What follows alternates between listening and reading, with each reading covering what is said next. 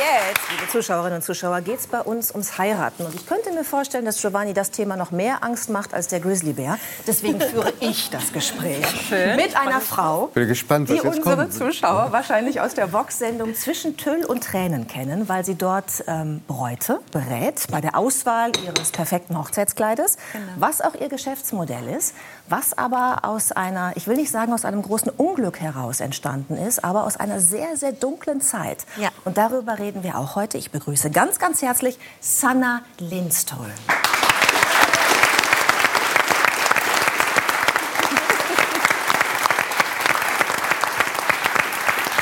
Sanna, wir sind ja mitten im Mai. Das ist ja der Hochzeitsmonat. Ist das auch Hochkonjunktur bei Ihnen im Geschäft oder haben die Bräute alle schon vor einem Jahr längst alles eingekauft? Also die äh, meisten Bräuten, äh, toi, toi, toi, haben schon die Kleider gekauft. Und äh, jetzt ist die Zeit, wo wir uns ein bisschen entspannen können, äh, wo die schönen Hochzeiten anfangen. Und äh, ja, aber natürlich gibt es die eine oder eine andere Braut, die dann äh, ein bisschen später dran sind und äh, ihr Kleid noch holen. Ist das, gibt es das wirklich so Last-Minute-Bräute, die reingehen und sagen, morgen ist es soweit, ich brauche ein Kleid, was habt ihr da? Leider ja. Wirklich? ja. Was ist denn das für ein Typ? Ähm, das sind vielleicht die Typ Bräute, die nicht alles durchgeplant haben. Äh, davon gibt es viele. Äh, die nicht Guck mal, solche eineinhalb Frauen Jahre, gibt's auch. Ich kenne nur Männer, die so sind. vielleicht ein Glück, ähm, die vielleicht nicht eineinhalb Jahre vorher alles durchgeplant hat, sondern ein bisschen entspannter dran geht, was ja auch nicht ganz schlecht ist. Äh, ja. Weil ich könnte mir vorstellen, so richtig entspannt geht es wahrscheinlich gar nicht zu, oder? Weil die Bräute, die rücken ja auch teilweise mit einer riesigen Entourage an. Ja. Also wie ein Popstar. Ja, also mit, mit, mit Müttern, mit Schwiegermüttern, mit, okay, du bist vielleicht nicht mit deiner Mutter und deiner Schwiegermutter unterwegs. Ich, ich, Nico. ich, war, ich war bei Standesamt war das so, ich bin einen Tag vorher hingegangen, habe gesagt, ich brauche, Ja. ah, ich habe voll vergessen, eigentlich, die passen mir nicht mehr. Und dann habe ich wirklich Männern, Tag, ah, ja. ja Standesamt, Standesamt. Und, aber und dann die Hochzeit, da hast du dir ein bisschen mehr Mühe Da habe ich mir mehr Mühe gegeben, da habe Ja? ich mir mehr Mühe, ja. Und geht man dann da als Mann auch mit einer Beratung Nee. ins Geschäft? Äh, Doch, doch also zu, zu, zu, meinem, zu meiner der richtigen Hochzeit doch. Da bin ich mit einem Kumpel hingegangen. Oh, Ein Kumpel? Ein Kumpel. ja. Bisschen, oh, guck mal, das, das hast du angezogen. Das ist aber sehr schön. Danke sehr. Vielen Dank. Ein beiger Anzug. Abgestimmt auf das Kleid der Frau. Schon. Ich habe ich hab so einen so einen- so einen Zipfel bekommen von ihrem, ihrem Kleinen, was sie an, anziehen, anzieht. Und ich so, hm, passt das? War schon, ja. Also, es war, war nicht ich, der unbedingt wollte, es perfekt ist. Aber äh, ich sag mal so, es war, es war schon schön. Je- Wir hatten halt alle ein bisschen mallorquinisch, alles ein bisschen beige, Creme. So. Ja. Thorsten Sträter ist ja gelernter Herrenschneider. Ja. Könntest du noch so einen richtig schönen so einen Anzug für eine Trauung so schneidern für den besten Kumpel? Ich weiß gar nicht, ob ich das jemals konnte. Ähm, ja, also ich bin der langsamste Schneider der Welt auch. Also wirklich jetzt. Das war ja, ich habe ja sehr langsam Schneider gelernt. Und dann habe ich ja mal in einer Änderungsschneiderei angefangen. Und die sagt mir, pass auf, wir brauchen die Ärmel gekürzt. Wie lange brauchst du? Und ich sage, was für einen Tag haben wir? Montag. Mittwochmittag und die meinten eher so in acht Minuten. Also ich kann, ich würde ewig dafür brauchen, bis, bis, äh, bis ich deinen Anzug fertig hätte, würdest du den für was völlig anderes brauchen. Und deswegen, ich werde zu langsam, aber te technisch könnte ich es noch. Ja. Wie lange dauert das denn ungefähr, bis man so sein perfektes Hochzeitskleid geschneidert hat? Weil du schneiderst ja auch auf Maß quasi, Ja, auf den genau. Körper der Frau. Muss man schon ein paar Wochen eigentlich rechnen, oder? Bisschen mehr als, glaube ich, äh, Thorsten von gesprochen hat. Äh, also bei uns sind Lieferzeiten vier bis sechs Monate. Guck mal, das hättest du geschafft. Also ein bisschen länger. Das- Hätte Vier ich bis sechs Monate. Ja, wenn ich die andere Arbeit dann liegen lasse, die ich am Leben erhält, ja. Aber vier bis sechs Monate? Da verändert sich doch auch ein Körper manchmal. Ja. Hoffentlich Und nicht. das nicht immer zum Guten. Was meinst du? Äh, wie, macht man denn?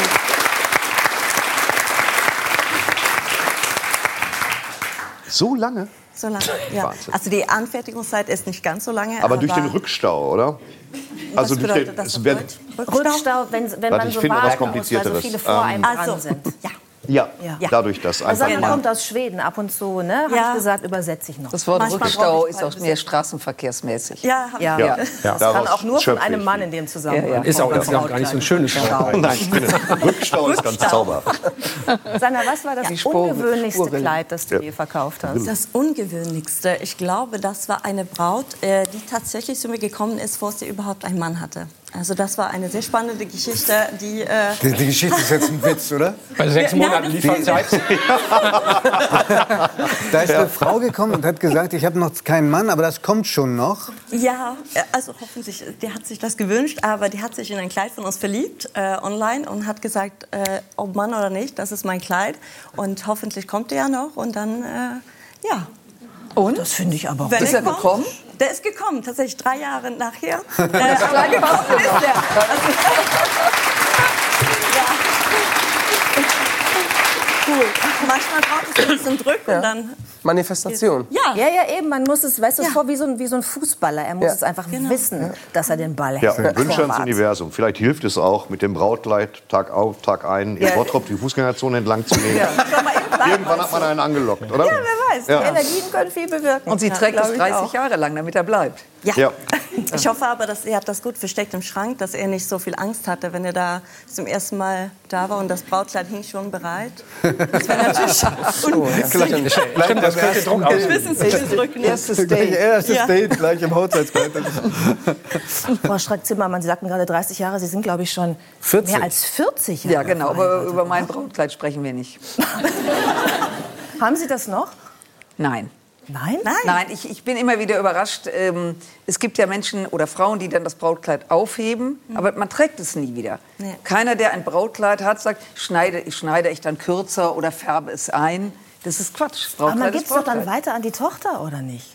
Nein. Die dann denkt, oh, jetzt muss ich diesen Lappen Nein, aber. Tochter aber man heiratet- versucht es zumindest. Heiratet 30 Jahre später, hat einen anderen Geschmack und Ja. ist ja auch aus der Zeit. Ja. Nein. Okay, sehr pragmatischer Umgang. Ja, total. Ja, das man ganz nüchtern sehen. Es wäre ja interessant zu erfahren, wie lange diese Ehen gehalten haben. Also sozusagen, je schöner das Brautkleid. Ah, das ist super, Möglicherweise. super Gedanke, ob es da einen Zusammenhang gibt Ah, genau. zwischen der Schönheit und dem Ja. Preis eines Brautkleides Ja, und der Länge der Dauer, Ehe. und der Dauer der Ehe. Ja, da kann Ja. man sich auf jeden Fall Gedanken zu machen. Wobei für Sie ist es ja interessant, wenn das Geschäft blüht. Also betriebswirtschaftlich wäre es klug, wenn die Ehe nicht so lange hielt und dann kommt ein neues. Ja.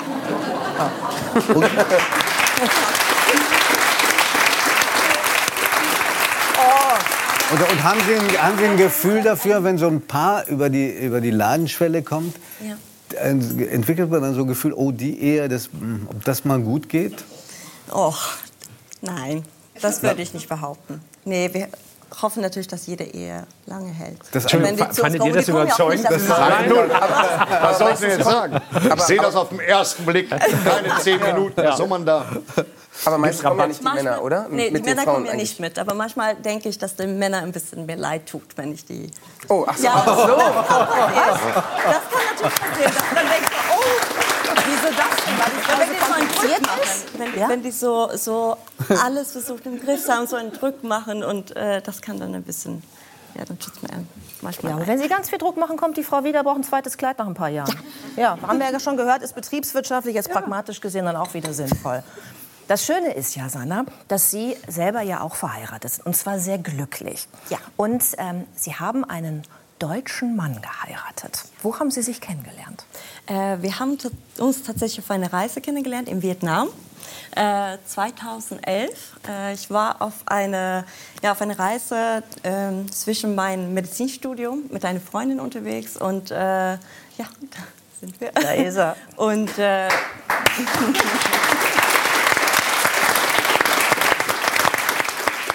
Mein Mann Simon, der hat in Hongkong studiert und äh, danach hat er auch ein bisschen durch Asien ist er rumgereist und dann haben wir uns äh, in Nha Trang kennengelernt in einem Bar. Und ist es richtig, dass diese Bar Why Not hieß? Ja, das ist Ja? richtig.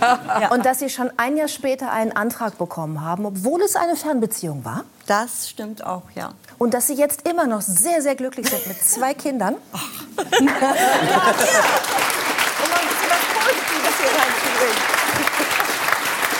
Aber Das hört sich jetzt alles so nach schneeweißen Wolken an und alles so super romantisch, aber war es ja gar nicht. Sie sind ja aus Schweden ihres Mannes wegen dann nach Deutschland gezogen.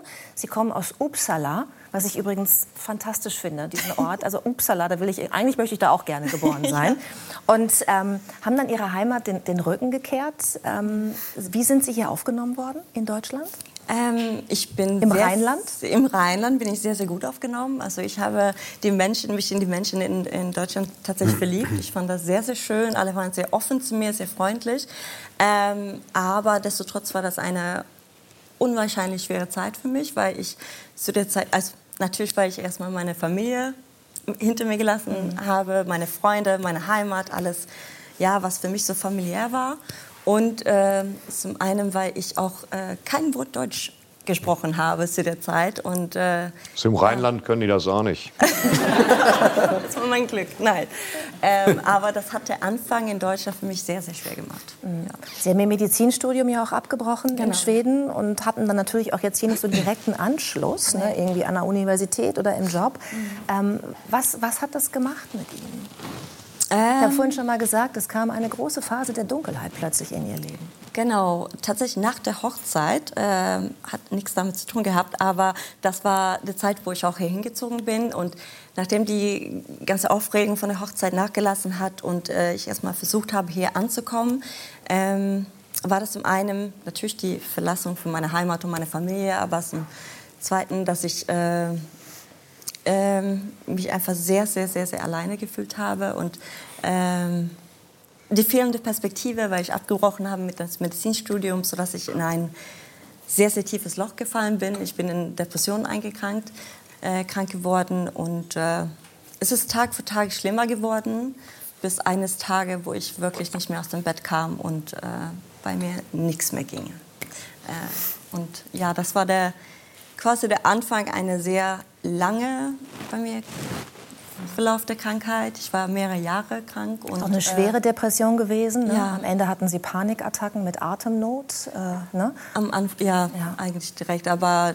ja, das war sehr schwer. Also bei mir ging nichts. Ich konnte nicht mal die Zähne putzen. Ich konnte äh, aufstehen, war unmöglich. Äh, ich war komplett lebensunfähig, würde ich sagen. Also das war, ja, ich glaube, nur wenn man eine schwere Depression erlitten hat oder erlebt hat, kann man verstehen, wie schwer sowas ist. Sie haben da auch sehr offen gesprochen in einem sehr berührenden Podcast mit, Mhm. äh, mit Harald Schmidt über dieses Thema Depression. Warum ist Ihnen das wichtig, das auch anzusprechen? Ähm, mir ist es sehr, sehr wichtig. Zum einen hat mir das überhaupt darüber zu sprechen, also egal ob jetzt in der Öffentlichkeit oder in meinem Umfeld, hat das mir geholfen, weil es einfach ein bisschen Druck äh, weggelassen hat, äh, dass ich irgendwie funktionieren musste, wenn ich nicht funktionieren kann. Ähm, es hat mir gezeigt, dass wie viele betroffen sind. Ich habe gemerkt, wenn ich jetzt offen damit umgehe, wenn ich darüber erzähle, wie viel andere sich getraut hat, darüber zu erzählen. Das hat mir so viel Mut gegeben und so viel Kraft gegeben und mir gezeigt, boah, was eine furchtbare Krankheit das ist, wie viele Menschen davon betroffen sind und wie schlimm das ist, dass sich so wenige traut, darüber zu sprechen, weil es einfach ein Thema ist, was oft sehr tabubelagt ist. Und äh, ja, ich habe gedacht, wenn ich jetzt meine Reichweite habe oder die Möglichkeit habe, darüber zu sprechen, dann möchte ich das machen, um einfach Mut zu geben, um einfach ja, andere vielleicht äh, zu helfen. Wie sind Sie da rausgekommen?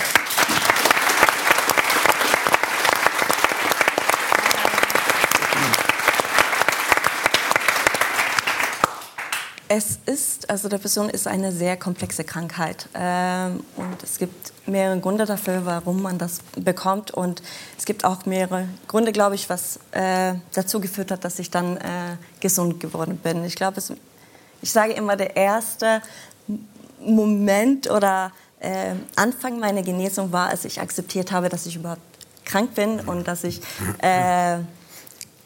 Krank sein darf und dass ich dadurch auch Hilfe annehmen darf. Und äh, das habe ich dann getan, ähm, indem ich in Therapie gegangen bin, Gesprächstherapie. Äh, ich habe Medikamente genommen und äh, ja, wurde sehr gut betreut von Ärzten. Und äh, ich glaube, gewissermaßen auch die Zeit hat mich geholfen, da rauszukommen. Äh, Und vielleicht auch ein Stück weit die Perspektive, die ich am Ende durch mein kommende Beruf äh, bekommen habe. Also wo es mir ein bisschen besser ging, äh, dann konnte ich ein bisschen mehr machen und so ja, kam das dann mit meinem Beruf und äh, da kam dann die Perspektive und das hat mich so, glaube ich, am Ende raus Mhm.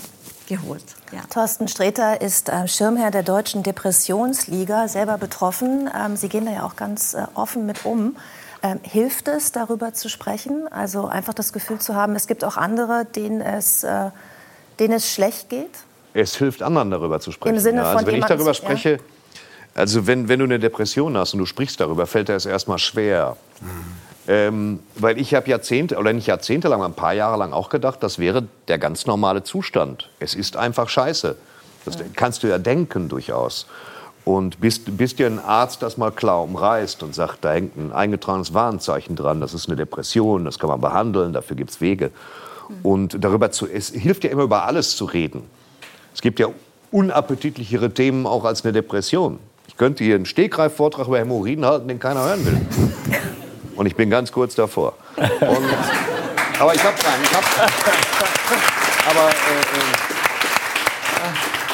äh, eigentlich, es bleibt dabei, es ist hochgradig lächerlich, dass, dass das in Deutschland immer ein Tabuthema ist. Wenn die Leute, das ist ein, das, man muss das auch mal so sehen. Wenn, ich meine, wie, wie viele Leute sind wir jetzt hier im Studio, kann ich schlecht schätzen, aber ein Drittel davon hat damit irgendwas zu tun. Ein bisschen neurotisch sind wir eh alle, das kriegen wir nicht weg. Und einige sitzen hier mit Depressionen. Und wer nicht sitzt mit Depressionen, der hat Angehörige, die darunter leiden, die das nicht verstehen und sagen, mach Fenster auf Kipp und isst eine Grapefruit und sowas. Mach mal ein bisschen Steigern mich Sport, schon wieder rein, ich bin gleich fertig.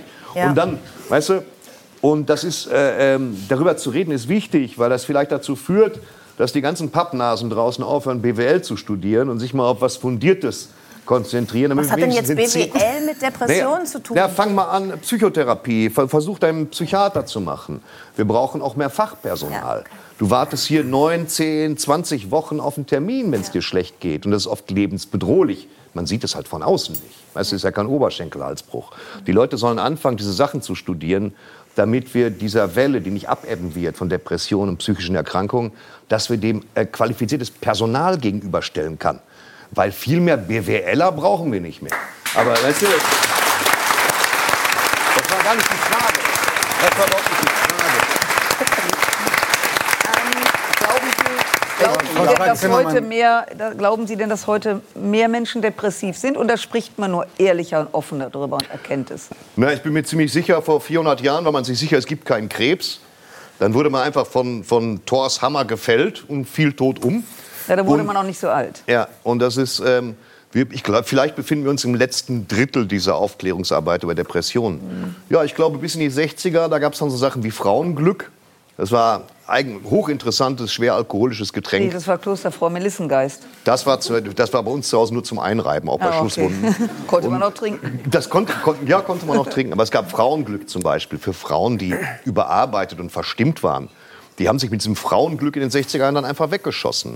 Da wurde nie, wirklich jetzt. Aber das war doch eigentlich Alkohol einfach nur, oder? Schnäpschen. Ja, aber war auch Ja. ein bisschen Geschmack bei wohl. Ja, ja. Und äh, Hochprozentig. ich weiß das nicht. Ich bin, auch wenn ich so aussehe, tatsächlich keine Hausfrau der 60er. Und äh, Ich habe, bin jetzt irritiert. Ich hätte das jetzt für möglich gehalten. ich weiß, ich weiß, deswegen hat man uns beide nebeneinander gesetzt. Ich habe,